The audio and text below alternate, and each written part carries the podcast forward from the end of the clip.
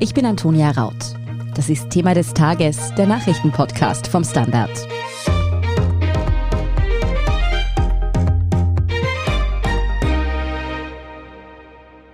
Die Corona-Lage spaltet nach wie vor die österreichische Gesellschaft. Die einen wünschen sich eigentlich eine Impfpflicht, andere verweigern die Corona-Impfung dagegen komplett.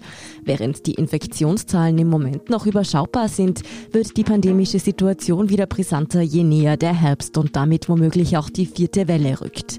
Eine neue Umfrage liefert deshalb nun Informationen darüber, wie die Österreicherinnen und Österreicher derzeit zur Corona-Situation stehen, wieso viele für kostenpflichtige Tests sind, wie politisch die Haltung zur Impfung ist und warum der Optimismus in der Bevölkerung entscheidend über den Impffortschritt sein könnte, das erklärt Konrad Seidel vom Standard. Konrad, du hast dich mit einer neuen Studie beschäftigt, die sich mit der Einstellung der Österreicherinnen und Österreicher zur aktuellen Corona-Situation beschäftigt.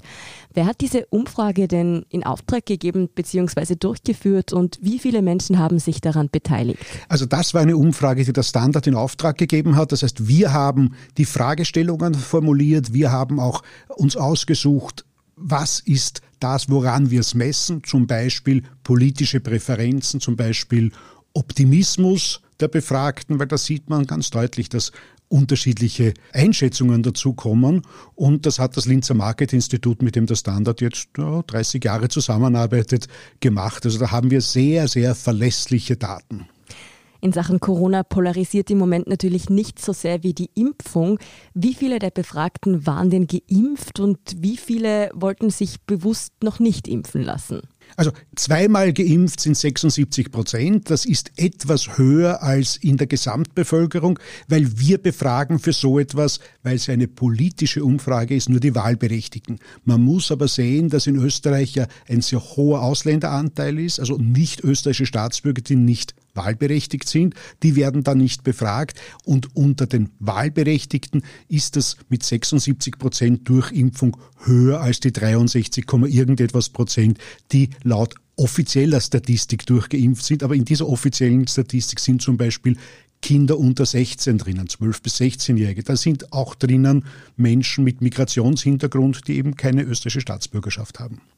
Nun hört man oft von der Gruppe jener, die sich total auf die Impfung gefreut haben und es kaum erwarten konnten und dann auf der anderen Seite von sehr überzeugten Impfgegnerinnen und Gegnern. Gab es denn auch was dazwischen? Gab es da auch einfach Menschen, die sich unter Umständen noch impfen lassen werden, aber jetzt noch nicht geimpft sind? Also wenn man sich die Zahlen anschaut, dann sieht man, es gibt 13 Prozent, die sagen, ich will mich auf keinen Fall impfen lassen.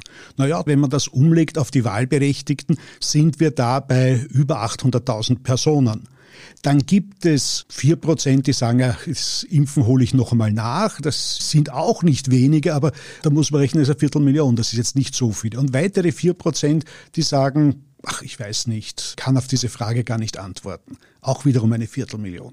Wenn man das jetzt umlegt, kann man sagen, es ist etwa eine Million, die sagen, na, Impfung ist nichts für mich. Also aus diesen 800.000 plus der runden Viertelmillion. Expertinnen und Experten weisen immer wieder darauf hin, dass es für die kommenden Wellen gerade im Herbst und im Winter entscheidend sein wird, so viele wie möglich der noch Unentschlossenen beziehungsweise jener, die es eh noch nachholen wollen, zu motivieren, sich wirklich impfen zu lassen.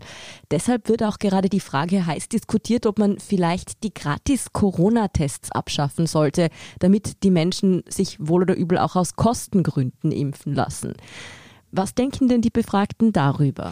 Also die Gratistests, die politisch umstritten sind, sind von der Bevölkerung etwa zur Hälfte werden die abgelehnt. Man sagt, okay, warum soll jemand das bezahlt bekommen, der sich nicht impfen lässt? Das ist unterschiedlich von verschiedenen Gruppen und fast die Hälfte, es gibt auch ein paar Unentschlossene, sagen, na, na, die Gratistests, die muss es weiterhin geben. In der Politik wird ja auch argumentiert, dass der Gratistest zumindest ermöglicht, ein paar Leute herauszufischen, die ohne es zu wissen, infiziert sind. Das wird sich wahrscheinlich mit dem Zeitlauf auch in den nächsten Wochen und Monaten ändern, weil ja die Politik auch auf diese Mehrheit oder auf diese Hälfte der Bevölkerung, die sagt, ich bin geimpft, warum soll ich mit meinem Steuergeld diese Tests für Leute, die sich nicht impfen lassen wollen, bezahlen? Die hören drauf. Die Politiker sind ja auch gewillt, wiedergewählt zu werden. In diese Debatte spielt ja auch das hinein, was Bundeskanzler Sebastian Kurz schon zu Beginn des Sommers angedeutet hat, nämlich dass der Schutz vor Corona immer mehr zur Privatsache werden soll, dass es in die Eigenverantwortung der Menschen übertragen wird, wie sie sich schützen und welche Sicherheitsvorkehrungen sie einhalten. Wie sehen denn die befragten Bürgerinnen und Bürger das? Wollen die da auch die Eigenverantwortung tragen oder finden die, dass die Pandemiebekämpfung immer noch die Sache der Politik sein sollte?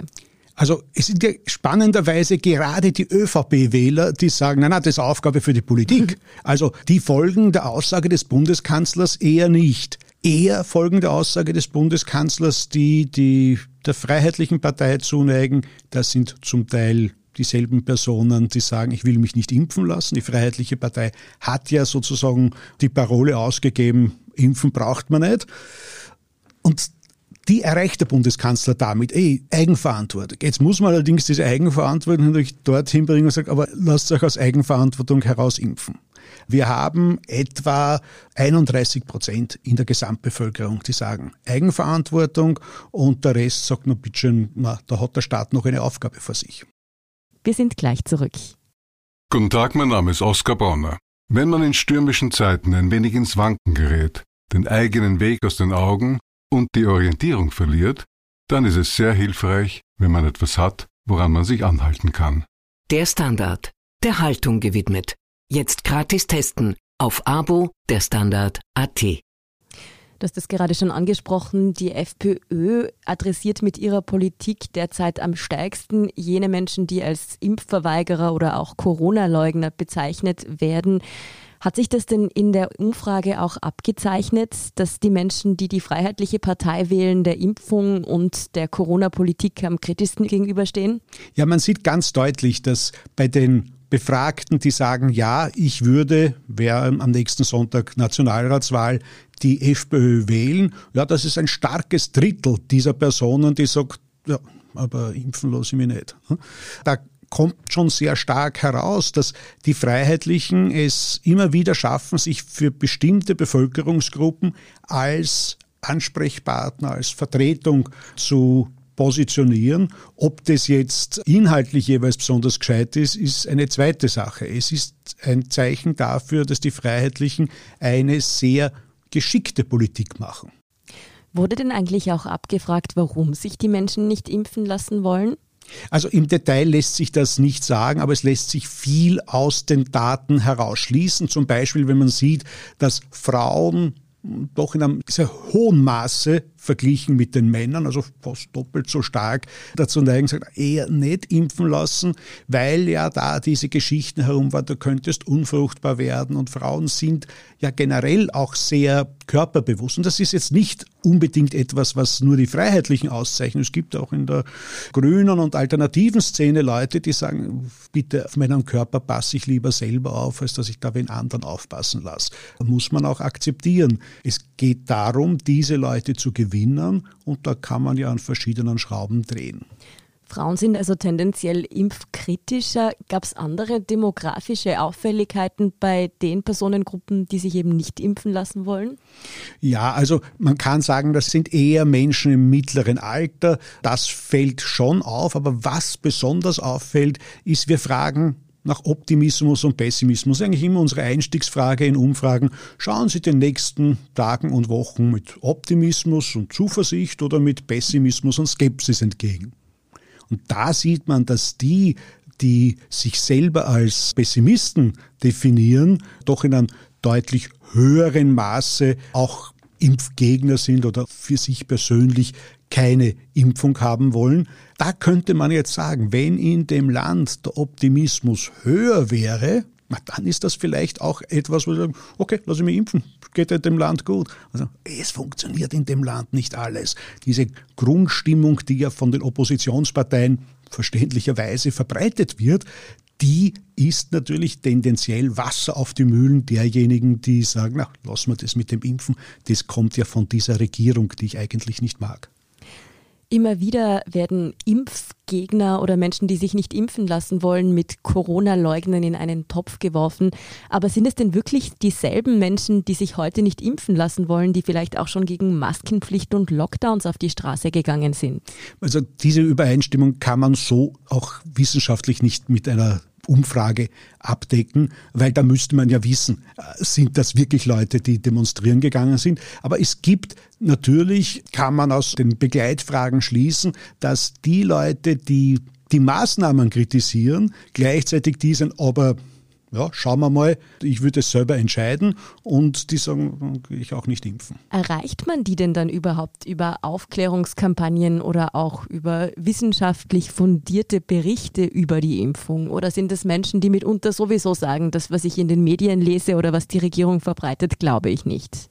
Das sind sicher viele Skeptiker, die sagen, ich glaube nicht, was die Mainstream-Medien, wie das so schön heißt, berichten. Aber das ist jetzt gar nicht so die Frage und ich glaube, es hängt auch nicht nur an den Fakten, eben weil ich das angesprochen habe, dass wir wieder einen leicht ansteigenden Pessimismuspegel in der Gesellschaft haben. Es ist einfach die Frage, wenn Zuversicht in der Gesellschaft herrscht, dann ist auch die Zuversicht und das Vertrauen in das, was die politische Führung sagt, höher. Wenn die Leute an sich verunsichert sind und sagen, was da schon wieder auf uns zu zukommt im Herbst. Die Optimismus, Optimismuspegel sinkt seit einigen Wochen. Ja, weil die Leute sagen, ah, ich höre überall, es kommt eine vierte Welle, wer weiß, kommt ein Lockdown, was kommt da noch alles? Ja, dann haben sie halt auch nicht so das Vertrauen, dass die Regierung funktioniert. Wie schaut es denn mit dem anderen ganz heißen Thema, das im Moment durch die Medien geistert, aus? Was denken die Menschen über eine Impfpflicht? Also die Impfpflicht haben wir indirekt abgefragt, wo wir gesagt haben, naja, soll es für die Geimpften mehr Freiheiten geben? Darf man den Geimpften Freiheiten wegnehmen? Und da sieht man natürlich auch, dass die, die nicht geimpft sind und nicht geimpft werden wollen, dass die sagen, na na, die sollen genauso wie wir kanifelt werden. Ist rechtsstaatlich sehr, sehr schwer zu argumentieren. Und da kommen wir sicher noch in einen Bereich hinein, weil es ist halt einmal so, warum soll man jemanden beschränken, der an sich für andere und nicht einmal für sich selbst eine große Gefahr darstellt? Äh, und da sieht man auch, da haben wir 57 Prozent der Wahlberechtigten, die sagen, noch für Geimpfte und Genesene muss es Erleichterungen geben.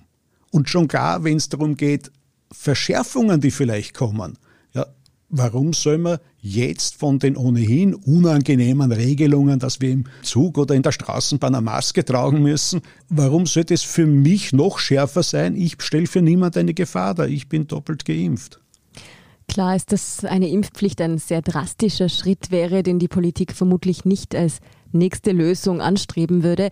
Wären denn aus der Umfrage vielleicht Schritte ablesbar, die man davor ergreifen könnte, um die Bevölkerung zur Impfung zu motivieren? Ja, genau das ist eben diese indirekte Impfpflicht. Wenn, wenn ich sage, okay, der, der nicht geimpft ist, darf außer im Supermarkt nirgendwo einkaufen. Dann wird er sich vielleicht überlegen, ob er geimpft wird. Und da wird es natürlich Aufstände geben, so, wieso darf ich nicht? Und das sind dann die Dinge, wo man sehr genau abwägen kann, wie stark soll man an den erwähnten Schrauben drehen, weil klarerweise es versteht der Geimpfte nicht, dass er beschränkt wird. Es wird aber der, der beschränkt werden muss, weil er eine Gefahr darstellt und auch sich selbst gefährdet, der wird sagen, mir werden Freiheiten genommen, weil ich habe doch die Freiheit, andere anzustecken. Nein, die sollte er nicht haben.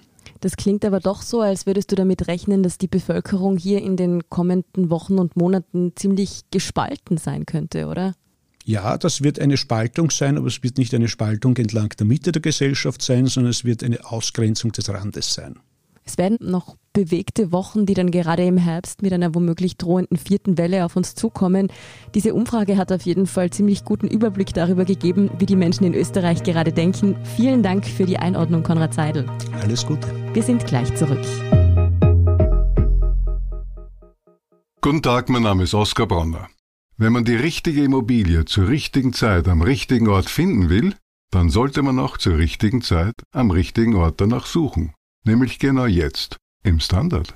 Tausende Häuser und Wohnungen bei nur einer Besichtigung. Im Standard und auf Immobilien der Standard AT. Und hier ist, was Sie heute sonst noch wissen müssen. Erstens, der Vormarsch der Taliban in Afghanistan geht rasant weiter. Nach der zweitgrößten Stadt Kandahar ist eine weitere Provinzhauptstadt an die radikalen Islamisten gefallen. Firusko in der Provinz Ghor im Westen des Landes sei von den Islamisten übernommen worden. Es ist bereits die 15. Provinzhauptstadt, die nun an die Taliban gefallen ist. Angesichts der sich immer weiter zuspitzenden Lage in Afghanistan werden die Rufe immer lauter, dass Österreich die Abschiebungen dorthin offiziell aussetzen solle. Auch der Präsident des österreichischen Roten Kreuzes, Gerald Schöpfer, schließt sich dieser Forderung nun an. Deutschland, die Niederlande und weitere europäische Staaten haben diesen Schritt ja bereits verkündet. Zweitens. Zum ersten Mal seit drei Monaten gab es in Österreich innerhalb von 24 Stunden mehr als 1000 neu gemeldete Corona-Infektionen. Ganz genau waren es 1005. Zuletzt war die Zahl an Neuinfektionen am 12. Mai vierstellig, wie aus den Zahlen des Innen- und Gesundheitsministeriums hervorgeht. Auch die Zahl der Covid-Patientinnen und Patienten in den Spitälern ist weiter gestiegen. Aktuell müssen 205 Menschen stationär behandelt werden, so viele wie zuletzt Ende Juni. Die gute Nachricht lautet aber, es gab in den vergangenen 24 Stunden keinen Covid-bezogenen Todesfall und auch die Zahl der Patientinnen und Patienten auf den Intensivstationen, die wegen einer Infektion mit dem Coronavirus behandelt werden müssen, ist unterdessen leicht gesunken. Und drittens, die Unterstützerinnen und Unterstützer der Free Britney-Kampagne dürften Grund zum Feiern haben. Jamie Spears, der Vater von Popsängerin Britney Spears, will als Vormund zurücktreten, berichtet nur US-Medien unter Berufung auf Gerichtsunterlagen. Demnach soll er am Donnerstag beim zuständigen Gericht in Los Angeles eine Rücktrittserklärung eingereicht haben. Sein Anwalt gab den öffentlichen Streit mit der Tochter als einen Grund für die Entscheidung an. Bei dieser dürfte die Freude über diesen Schritt groß sein. Spears Anwalt Matthew Rosengart wertete das als großen Sieg für seine Mandantin. Mehr zum Prozess um die Vormundschaft von Britney Spears und auch alles weitere zum aktuellen Weltgeschehen finden Sie wie immer auf derstandard.at. Um keine Folge von Thema des Tages zu verpassen, abonnieren Sie uns bei Apple Podcasts oder Spotify. Helfen können Sie uns mit einer 5-Sterne-Bewertung und wenn Sie uns über Apple Podcasts hören, mit einem Der Standard Podcast Premium Abonnement. Für 3,99 Euro im Monat unterstützen Sie direkt unsere Arbeit und hören alle aktuellen und künftigen Folgen von Thema des Tages und auch von Besser Leben, unserem Schwester-Podcast ohne Werbung. Dazu suchen Sie in der Apple Podcast App einfach unseren Kanal Der Standard und schließen dort dann ein Der Standard Podcast Premium Abo ab. Außerdem freuen wir uns immer über eine nette Rezension oder auch Verbesserungsvorschläge und Themenideen. Die können Sie uns gerne direkt an podcast.derstandard.at schicken. Danke für Ihre Unterstützung. Ich bin Antonia Raut. Baba und bis zum nächsten Mal.